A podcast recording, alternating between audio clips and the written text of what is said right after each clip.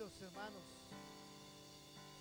Es un placer estar en la presencia del Señor. ¿Cuántos dicen amén? Antes de que pueda tomar su lugar, hermanos, ¿por qué no saluda ahí a su hermano, a su hermana?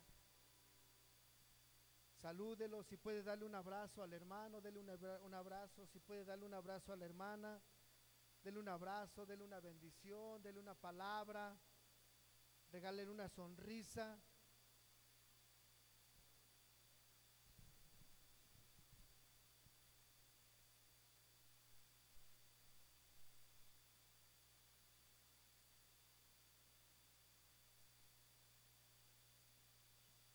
Bienvenido sea cada uno de ustedes, hermanos, a la casa del Señor. ¿Ya saludó? Si no saludó, salude a alguien, dele un abrazo a alguien. Si ya saludó, vaya tomando su lugar, hermanos, y vamos abriendo la palabra. A ver, enséñeme todo su Biblia, ponga su Biblia en lo alto. Viene en alto, viene en alto su Biblia, hermanos, viene en alto. Bueno, y ahora bájenla. Dijo por ahí un predicador, nosotros que traemos Biblia somos del Antiguo Testamento todavía. Y los del Nuevo Testamento, a ver su celular o su iPad donde traiga la, la electrónica, esos ya son más, más nuevos, más recientes, ¿verdad? Y bueno, bienvenidos hermanos, qué gusto estar con, con ustedes una vez más. ¿Alguien nos visita por primera o por segunda ocasión? Hoy en día alguien nos visita por primera o por segunda ocasión. Mire, ve una mano por allá, bienvenida. Bienvenidos allá atrás, hay varias manos, bienvenidos. Si alguien, a ver, levante su mano y alguien que esté al lado, hermanos, dele la bienvenida, salúdelo por ahí. Y bienvenidos sean todos ustedes que nos acompañan. Esperamos que no sea la, la primera, sino que puedan seguir estando aquí con nosotros. Les seguimos invitando para que vengan a la presencia del Señor y crea lo que el Señor trae, tiene grandes cosas para cada uno de ustedes. Vamos a abrir la palabra, hermanos, entonces al Evangelio de Juan. Juan, y vamos al capítulo número uno. Mire ahí luego, luego. Recuerde que en el Nuevo Testamento es Mateo, Marcos, Lucas y Juan. Así es que es el cuarto libro del Nuevo Testamento. Juan, capítulo número 1. San Juan, Evangelio de San Juan, capítulo número 1. Y vamos a leer del versículo 29 al versículo número 34. ¿Estamos listos? Leo, ¿me siguen con la vista? Dice la palabra de esta manera. El siguiente día vio Juan a Jesús que venía a él y dijo, He aquí el Cordero de Dios que quita el pecado del mundo. Este es aquel de quien yo dije, después de mí viene un varón el cual es antes de mí, porque era primero que yo. Y yo no le conocía, mas para que fuese manifestado Israel, por esto vine yo bautizando con agua. También dio Juan testimonio diciendo, vi al Espíritu que descendía del cielo como paloma y permaneció sobre él. Y yo no le conocía, pero el que me envió a bautizar con agua, aquel me dijo, sobre quien veas descender el Espíritu y que permanece sobre él, este es el que bautiza con el Espíritu Santo. Y yo le vi y he dado testimonio de que este es el Hijo de Dios. Oramos, Padre. Gracias, Señor, por la oportunidad que tenemos de, de escudriñar su palabra, Señor. Una mañana más, Padre.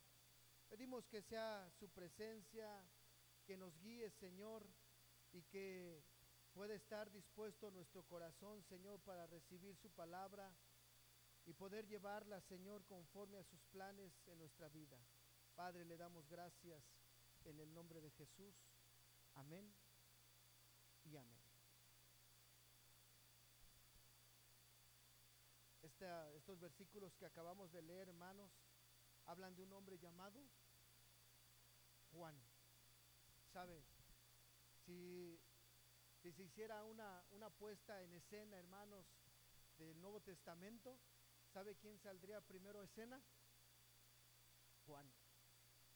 Juan apareció, hermanos, antes que Jesús, porque estaba escrito que iba a venir alguien a preparar el camino del Señor.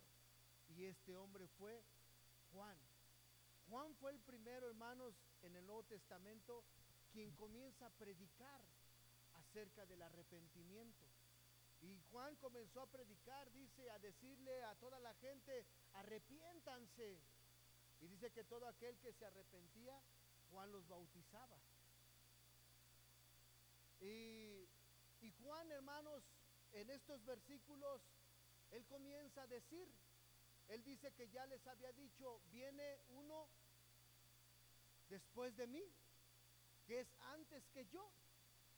Y él les comenzó a decir, miren, yo les estoy bautizando en agua, pero viene otro que los va a bautizar en Espíritu Santo y en fuego.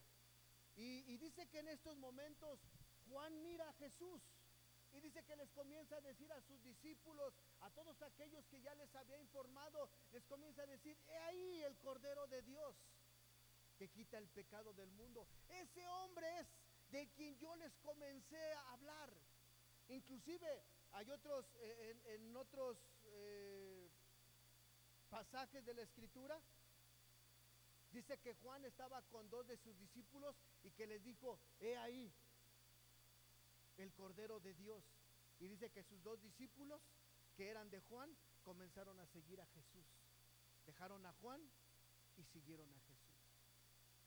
Y Juan, hermanos, dice que él mismo da testimonio y dice, el que a mí me envió, me dijo que en quien yo viera descender el Espíritu Santo, ese era el enviado.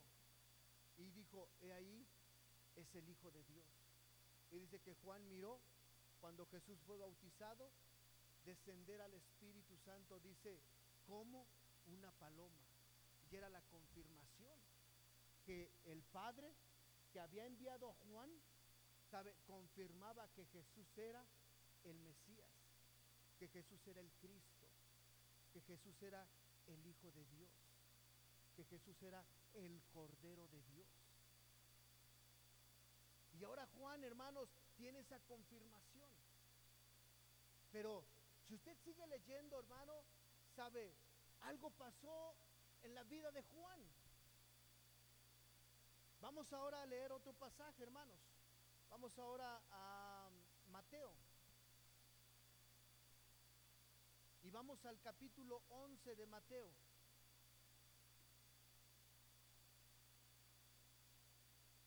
Capítulo 11. Y vamos al versículo número 1 al 6.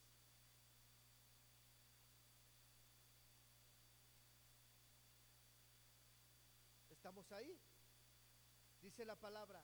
Cuando Jesús terminó de dar instrucciones a sus doce discípulos, se fue de allí a enseñar y a predicar en las ciudades de ellos. Y al oír Juan en la cárcel los hechos de Cristo, le envió dos de sus discípulos para que preguntar, para preguntarle, ¿eres tú aquel que había de venir o esperamos a otro? Respondiendo Jesús les dijo, id y haced saber a Juan las cosas que oís y veis. Los ciegos ven, los cojos andan, los leprosos son limpiados, los sordos oyen, los muertos son resucitados y a los, a los pobres es anunciado el Evangelio. Y bienaventurado es aquel que no haya tropiezo en mí. ¿Qué pasó, hermanos? Todo lo que les dije ya había pasado. Inclusive dos de sus discípulos de Juan, como les dije, ya habían seguido a Jesús. Por eso el versículo que, leímos, el versículo número uno, nos, nos relata, hermano, esto es, eh, esto es algo de lo que había acontecido en el capítulo pasado. Y el versículo 1 dice, y cuando Jesús terminó de dar instrucciones a sus doce discípulos, ahora Jesús ya está con sus doce discípulos. Cuando Juan dijo esto, hermanos, Jesús comenzaba, Jesús todavía ni había ido al desierto, Jesús todavía no llamaba a sus doce discípulos. Y ahora Jesús no solamente tiene doce, sino dice, ya había comenzado a anunciar el Evangelio, ya había hecho milagros, ya habían pasado tal vez eh, varios días, ya habían pasado, ya había pasado tiempo. Y algo comienza a pasar en Juan. Y dice que Juan le dice a dos de sus discípulos, vayan y pregúntenle a Jesús, ¿es él? ¿O esperamos a otro? ¿Qué pasó? ¿Qué pasó? ¿Sabe?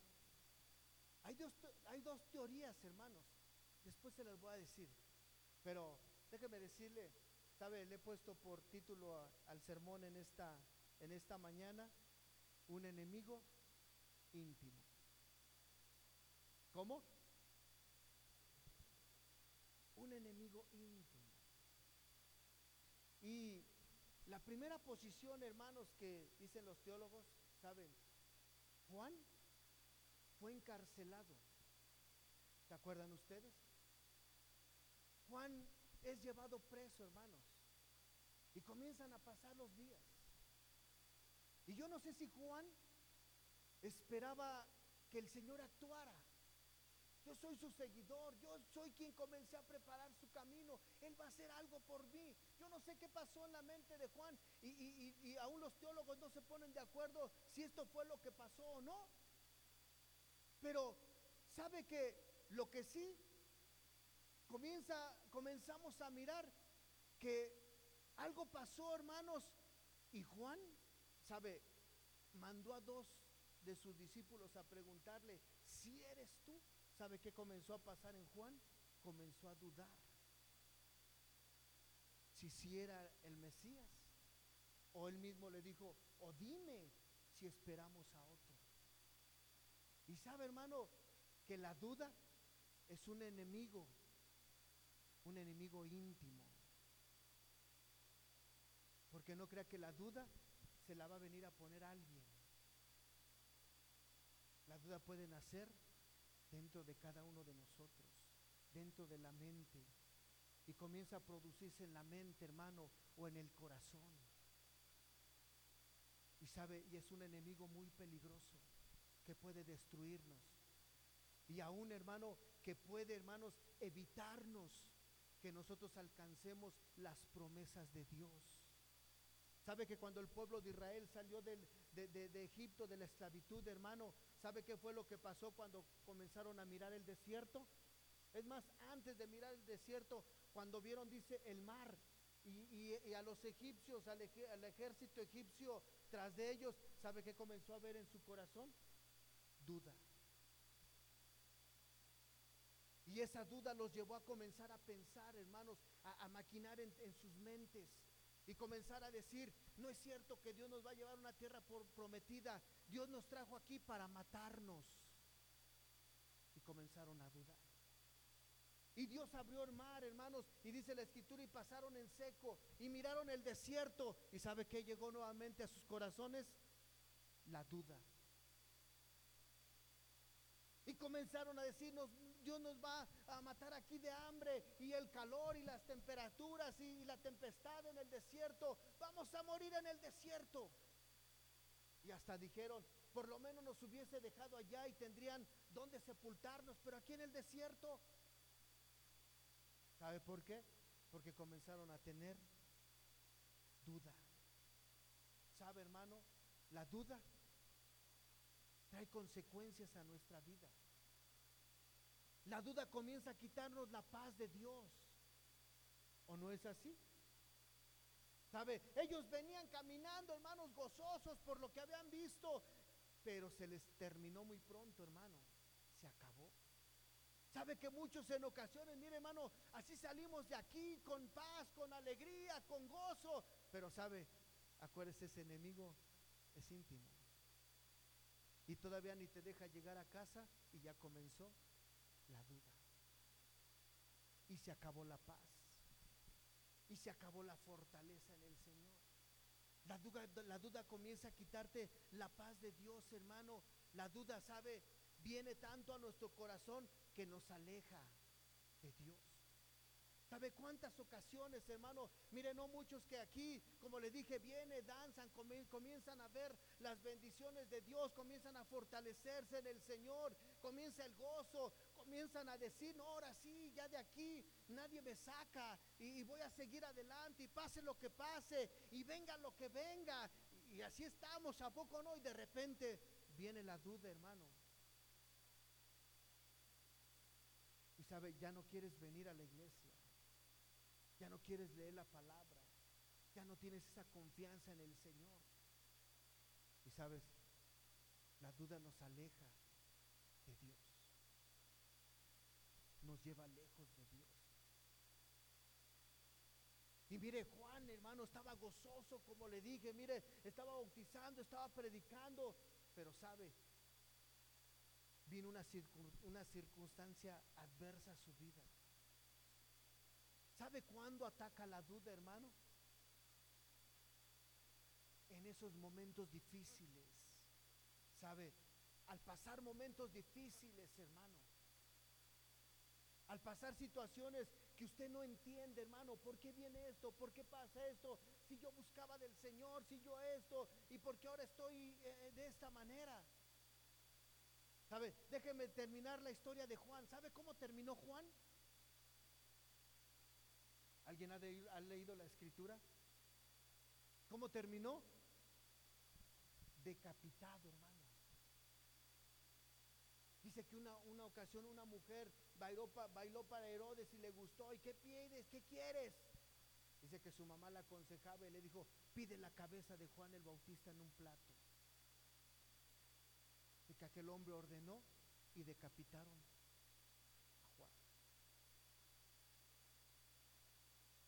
Y sabe, hermano, que cuando vienen momentos difíciles, momentos de adversidad, sabe, cuidado con ese enemigo, porque puede comenzar a surgir en tu vida. Y comienza la duda. Y no que Dios, como el pueblo de Israel, y no que Dios me iba a ayudar, y no que Dios iba a estar, y no que esto y no aquello. ¿Qué pasó? Y comienza a llegar la duda. Cuando enfrentamos experiencias, hermano. Sabe que en, ocasiones también nosotros nos, imaginamos que el mover de Dios va a ser de esta manera, hermano. Imagínense en ocasiones, sabe, no sé, en ocasiones también cómo, cómo les predicamos a, las personas nuevas, cómo les hablamos del Evangelio, hermano, que en ocasiones llega la gente y pastor, eh, entonces aquí está el pastor, mire, ya en ocasiones hasta llegan ustedes, mire pastor, le presento a alguien que traigo por primera vez, ay, qué bueno, lo felicito, ¿no? Trajo un invitado, sí, pastor, pero quiero que ore por él, o quiero que ore por ella. Sí, ¿y por qué la petición? Eh, porque se afirme en el Señor, que el Dios le dé sabiduría cuando vaya a estudiar la palabra. Eh, ¿Cuál? No, no, no, pastor, no, ore por él porque mire, está hundido en el alcoholismo y reprenda para que él sea libre y esto. Y, sabe, en parte es razón, hermano, pero en parte no. Imagínense que yo diga, sí, voy a orar y, sabe, él sale de aquí y le comienza a entrar la duda. ¿tú crees que por esa oración tú vas a ser libre? Ah, mira, ahora ya viniste a escuchar, ahora ir una bien fría, ¿qué te parece? ¿Sabe que en ocasiones, mire, esto da risa, pero en ocasiones como cristianos, así pensamos, hermano, de parte de Dios, oh, voy a orar al Señor y el Señor va a hacerlo de esta manera. Imagínese que usted, hermano, le está pidiendo un trabajo al Señor. Señor, dame un trabajo y, quiero ganar más y esto. y, mañana llega, hermano, a su trabajo bien contento y lo corren. Y Señor, pero... Y le comienza a entrar la duda. Ayer le pediste a Dios, ya ves, ahora hasta sin trabajo te dejó. Y comienza a entrar la duda. Y comienza a imaginar, no, yo, yo pensé que, uy, que Dios al contrario iba a llegar y que por aquí iban a buscar, ya tengo un trabajo para ti. Las cosas en ocasiones no las imaginamos a nuestra manera. ¿No es así? ¿Ha leído usted la escritura y se acuerda de aquellos dos hombres que dicen que eh, después de que eh, clavaron a nuestro Señor Jesucristo en la cruz, dice que estos dos discípulos lo miraron, dice, y sabe, y se desanimaron. Dice que regresaron, dijeron, vámonos a nuestro lugar. Y dice que ellos vivían en Emaús, ¿se acuerda usted? Dice que estos dos hombres iban platicando, hermanos, y iban hablando entre ellos, platicando, desanimados, con la duda, eh, porque ellos pensaban que si era el Mesías y que iba a ser un libertador y que iba a sacar la espada y se iba a defender. Y dice cuando lo vieron en la cruz se desanimaron, entró la duda y que se regresaron, vámonos a nuestra casa mejor. Ya no tiene caso esto. Y ahí van caminando, hermanos. Y dice que se les aparece Jesús y comienza a hablar con ellos. Y les dice, ¿qué tienen? ¿Por qué hablan de esa manera? Y dice que todavía ellos con la duda, enojados, le dicen, ¿eres el único forastero que no sabe lo que pasó en Jerusalén? Y Jesús les, ¿qué pasó? Jesús, el que decía que era el Mesías, lo crucificaron. Y ellos dicen una palabra bien importante. Y nosotros esperábamos que era que fuera el Mesías. Ahora yo pregunto, ¿era el Mesías? Sí. ¿Esperaban bien? Sí, pero querían ver las cosas diferentes. Y como no las vieron como ellos pensaron, vino la duda a su corazón y se desanimaron. Sabe que muchas ocasiones, hermanos, la respuesta de Dios va a llegar, pero no va a llegar como tú la piensas. No va a llegar como tú la esperas. Y en ese proceso, hermano, puede que entre la duda y mira, no la recibas. Porque comenzaste a ya no creer, comenzaste a desanimarte en el camino que habías tomado, hermano, para seguir. Mira, estos hombres ya se iban a su casa otra vez. ¿Y dónde era la promesa? ¿Se acuerdan cuando Jesús les dijo, cuando yo muere resucite, aquí los veo, aquí los espero reunidos, porque voy a estar con ustedes? ¿Y dónde fue el derramamiento del Espíritu Santo? En Jerusalén, en el aposento alto, pero ellos ya se iban. Si no hubiese sido porque Jesús fue por ellos, hermano, ¿sabe? Dice que cuando ellos entendieron que era Jesús, ¿sabe? Se regresaron otra vez a Jerusalén, a la promesa de Dios. Muchas ocasiones la duda, hermano, ¿sabes? Ya te estás acercando a la promesa, pero la duda, acuérdate lo que te dije, te aleja de la promesa. El pueblo de Israel cuando salió, hermano, mire, ellos ya tenían esa promesa, la tierra prometida. ¿Sabe que todos los adultos no la vieron, no la alcanzaron? ¿Por qué? Porque dudaron en su corazón y no la obtuvieron.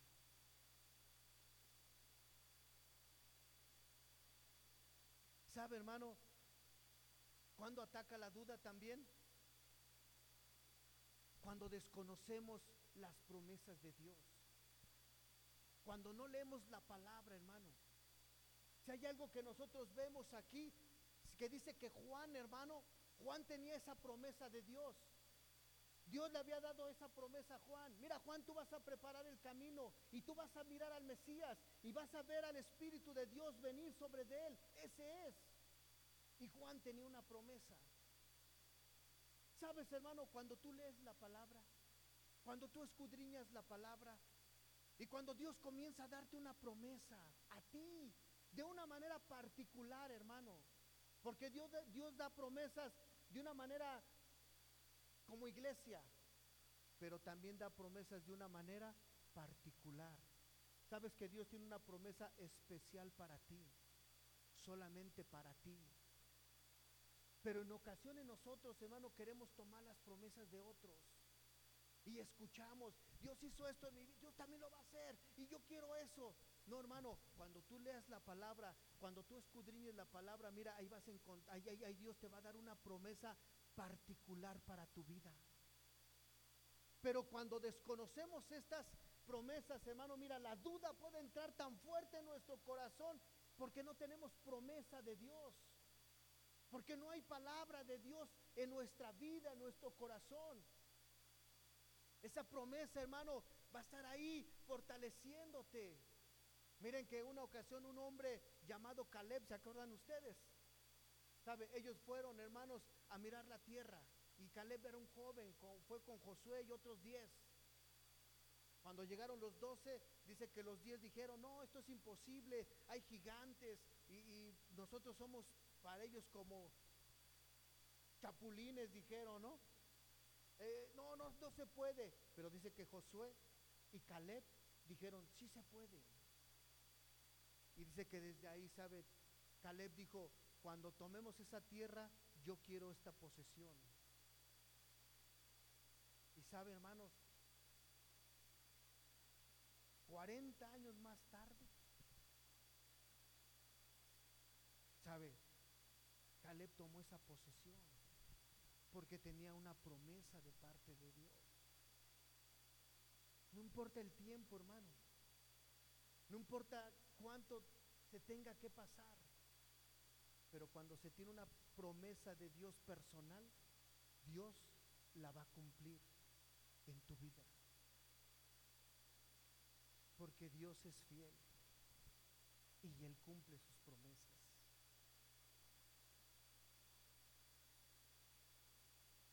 Ahora, ¿cómo, poder, ¿cómo nosotros podemos enfrentar la duda, hermano? Mire, hay algo que hizo Juan, bien interesante. Algo pasó como le dije en Juan. Los estudiadores, hermanos, dicen que tal vez Juan no dudaba en Jesús, sino Juan tenía más discípulos. Y los discípulos fueron los que comenzaron a dudar de las enseñanzas que Juan les había dicho. Que los discípulos estaban celosos, porque se acuerdan ustedes que aún dice que los discípulos de Juan se encelaban de los discípulos de Jesús. ¿Se acuerdan ustedes? Y dice que, dicen algunos comentaristas que la duda comenzó en los discípulos. Y dice que Juan, al ver el peligro en el cual él iba a pasar, al entender Juan, hermanos, que de esa cárcel ya no iba a salir, dice que lo hizo no por él, sino por sus discípulos. Y que por eso envió a dos a decirles, miren, vayan y cerciórense por ustedes mismos. Porque yo ya les dije que es el Cordero de Dios, yo ya les dije que es el Mesías, pero dice que Juan comenzó a ver duda entre sus discípulos. Y dice que comenzó a decirles, miren, ahora vayan y cerciórense por ustedes mismos. Pero mire, Juan hizo algo bien importante. Él dijo, vayan y pregúntenle a él mismo si verdaderamente eres tú o esperamos a otro. Y miren la respuesta de Jesús. Dice que les dijo, miren, vayan y díganle a Juan esto. Pero no fue una plática solamente de Jesús. Dice que Jesús, ¿sabe? Les dijo, mire, vean ustedes, vengan ustedes y vean y escuchen. Y lo que los discípulos de Juan iban a ver, hermanos, eran los milagros que Jesús estaba haciendo. Que los paralíticos estaban siendo sanados, que los ciegos estaban recuperando la vista. Eh, que los discípulos de Juan lo que estaban viendo, hermanos, eran cosas extraordinarias, cosas sobrenaturales que solamente Jesús estaba haciendo. Y dice que les dijo, ahora sí, ¿ya vieron? Saben, ahora díganle a Juan que los ciegos ven, que los cojos andan. Saben que yo soy. En otras palabras le estaba diciendo que yo soy el Mesías. ¿Sabes, hermano?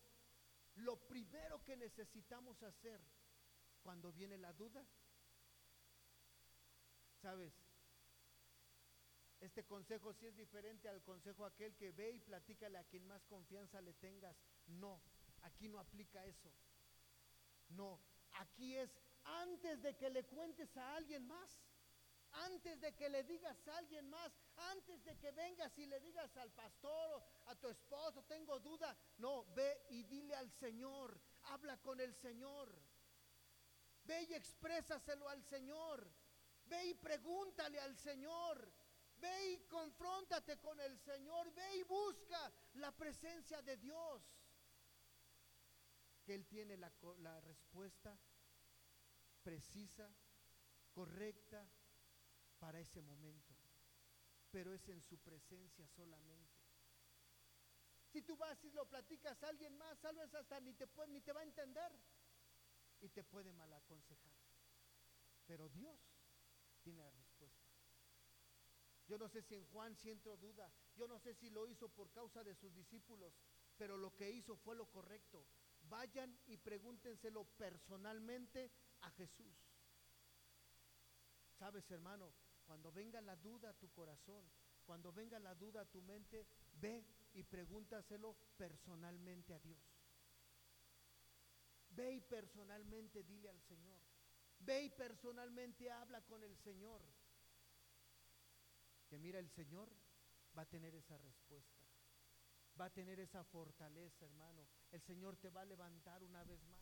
El Señor te va a devolver la paz, el gozo, que tal vez la duda te estaban quitando, que la duda te estaba robando. Va a traer esa esperanza nuevamente a tu corazón, a tu vida. Solamente Dios. Número dos, sabes, cuando llega la duda, hermano, y después de preguntarle al Señor, en lo que nos tenemos que afianzar es en la promesa personal que te hizo Dios. Afiánzate en esa promesa personal que Él te hizo. Si Él te dijo que te va a sanar, afiánzate, hermano. Si Él dijo que te va a libertar, afiánzate. Si Él dijo que te va a consagrar, afiánzate. Si Él dijo que te va a usar, afiánzate, hermano. Y en esos momentos, afiánzate a eso, agárrate a esa promesa. Y, guarde esa promesa en tu corazón. Y repite esa promesa, hermano. Que sabes que es lo que te va a dar fortaleza en esos momentos. Es lo que te va a ayudar en esos momentos. Que acuérdate que sean para alejarnos de la presencia de Dios. Que sea para que vengan adversidades a nuestra vida. Solamente afianzarnos a la promesa personal que Dios nos hizo nos va a sostener. Y mira, otra cosa, ir a la palabra de Dios. Saben, hermanos, que nosotros somos tan... Hacemos las cosas al revés. Sabe que muchas ocasiones cuando ven, viene la duda, en lugar de agarrar la palabra, hermano, es lo que menos queremos. O es lo que menos se quiere, se hace un lado, que cuando viene la duda, ¿sabe? Dejamos de asistir a la congregación, dejamos de asistir a la célula, dejamos de asistir a la reunión que normalmente estábamos yendo de enseñanza, de estudio, de lo que usted quiera acerca de la palabra de Dios. Y es en los momentos que más necesitamos, hermano. En esos momentos cuando más necesitamos buscar, más tenemos que estar siguiendo, eh, siguiendo ahí el consejo de Dios, buscando la palabra, leyendo la palabra, escudriñando la palabra. Y entonces, ahí el Señor, hermanos, nos va a fortalecer, nos va a enseñar, nos va a guiar, nos va a capacitar, nos va a traer el gozo, nos va a traer nuevamente la fortaleza, va a poner en nosotros la misma esperanza, aún mayor, en Él. Pero tenemos que hacerlo, hermano. Porque si no, acuérdate, la duda nos aparta de Dios. La duda nos impide alcanzar las promesas de Dios. Por eso algo, es algo íntimo, hermano, en lo cual tenemos que luchar, en lo cual tenemos que enfrentar. Y no estamos solos. El Señor está con nosotros. Y Él es el que nos va a guiar, nos va a enseñar. La respuesta de Jesús fue, los ciegos miran, los leprosos son limpiados, los cojos y los paralíticos son sanados. Y a todos dijo, es anunciado este Evangelio. Así es que hermano, sabes, yo sé que el Señor no se te ha permitido escuchar, te ha permitido ver milagros, cosas sobrenaturales, para que cuando venga la duda recuerdes, hermano, que Jesús es real y que Él es el Todopoderoso, hermano, el único hacedor de milagros, el único que dio su vida en la cruz para salvarnos, para rescatarnos, y que no nos va a dejar en esos momentos difíciles. Porque Él dijo, en el mundo tendréis aflicciones, pero confiad, porque yo he vencido al mundo. ¿Sabes, hermano? la, duda trae eso. Un, momento difícil, un momento de confusión. ¿Sabes? No sabes ahora qué decisión vas a tomar. Oh, si tú sigue adelante, afiánzate de la promesa y de la esperanza en el Señor, que vas a ver cumplida la promesa de Dios sobre de tu vida. Pero tenemos que mantenernos firmes. Así es que mira en tu interior cómo está ese enemigo. Si está vencido, gloria a Dios. Pero si se está levantando, tienes que decirle, Señor, ayúdame. Te necesito. Acuérdate, no vayas con nadie, ve con el Señor. Él es tu ayudador. Él es quien nos va a ayudar. Cierra tus ojos.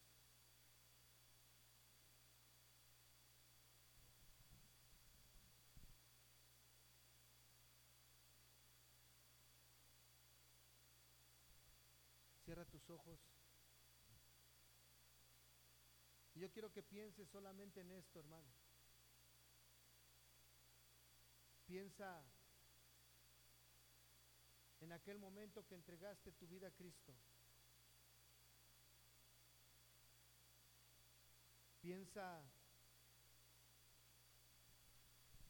la esperanza que te invadía, la fe en el Señor esa convicción de seguirle, esa convicción de serle fiel, esa convicción de decir, Señor, venga lo que venga, pase lo que pase, yo sigo contigo, Señor, yo permanezco fiel. Y ahora visualiza, hermano, hermana, dentro de ti. Tal vez ese enemigo comenzó a levantarse. Porque tal vez lo que tú mirabas no era lo que pensabas. Tal vez comenzó la duda en tu corazón a pensar que Dios ya no estaba, que Dios te había dejado, tal vez que Dios se había olvidado de sus promesas. Déjame decirte que eso es una mentira que Dios quiere cumplir sus planes, sus propósitos, que las promesas que Él te hizo, Él quiere cumplirlas en tu vida. Pero tienes que desechar toda duda. Porque la duda trae incredulidad. Y la palabra dice que sin fe es imposible agradar a Dios. Tal vez no puedas Tal vez la duda ha crecido mucho. Has dejado la santidad. Has dejado de buscarle. Has dejado la fidelidad para con Dios. Tal vez la duda te lleva una vez más lejos de Él al pecado. Es el momento de que puedas decirle, Señor, perdóname. Perdóname, Señor, y ayúdame. Ve a Jesús. Ve a su presencia. Ve con Él. Él sabe tu necesidad. Él conoce tus pensamientos. Él sabe lo que estás batallando, lo que estás sufriendo. Él sabe que se ha acabado, que ha menguado el gozo, la felicidad, la fortaleza. Y dile, Señor, perdóname, aquí estoy, ayúdame. Quieres hacerlo, voy a pedir que te pongas de pie y vamos a orar juntos para pedirle, Señor, que tu presencia, Señor, deseche toda incredulidad, toda duda, Señor. Ese enemigo que se ha levantado para impedir, Señor, que permanezcamos en el gozo, en la fortaleza. Levanta tus manos y comienza a hablar con Él, comienza a hablar con Jesús. Dile Jesús, aquí estoy, te necesito. Dile Jesús, aquí estoy. Dile Señor, ayúdame Señor. Que tu presencia, Señor, y que tu palabra sea esa dirección en mi vida para desechar toda duda. Padre, aquí está su iglesia. Aquí está su iglesia, Señor, que le necesita. Padre, si alguien ha pasado momentos difíciles de adversidad ha permitido que la duda se arraigue en su corazón, que su presencia deseche, Señor. En su presencia quite, Señor, toda duda, Señor. Todo lo que los ha dejado, los ha alejado de su presencia. Y que sus brazos de amor, Señor, sean trayéndolos a usted, Padre. Que su presencia sea manifiesta sobre cada vida. Llévenos, Señor, a alcanzar esas promesas, Señor. Esas promesas, Señor, que usted ha traído a nuestra vida. Tenga fortaleza en mis hermanos, Señor, y que puedan apresurar sus pasos para buscar esas promesas cumplidas, Señor, en su vida. Padre, aquí está su iglesia, siga haciendo su obra, su obra transformadora, su obra restauradora, su obra consagradora, su obra libertadora, Señor, en cada uno de nosotros. Padre, en el nombre de Jesús, aquí está su iglesia, Señor. Siga haciendo esa su obra, Padre como su palabra y su promesa dice que la obra que usted ha comenzado en cada uno de nosotros la perfeccionará hasta su venida. Padre, le damos gracias en el nombre de Cristo Jesús. Amén. Y amén. Gracias.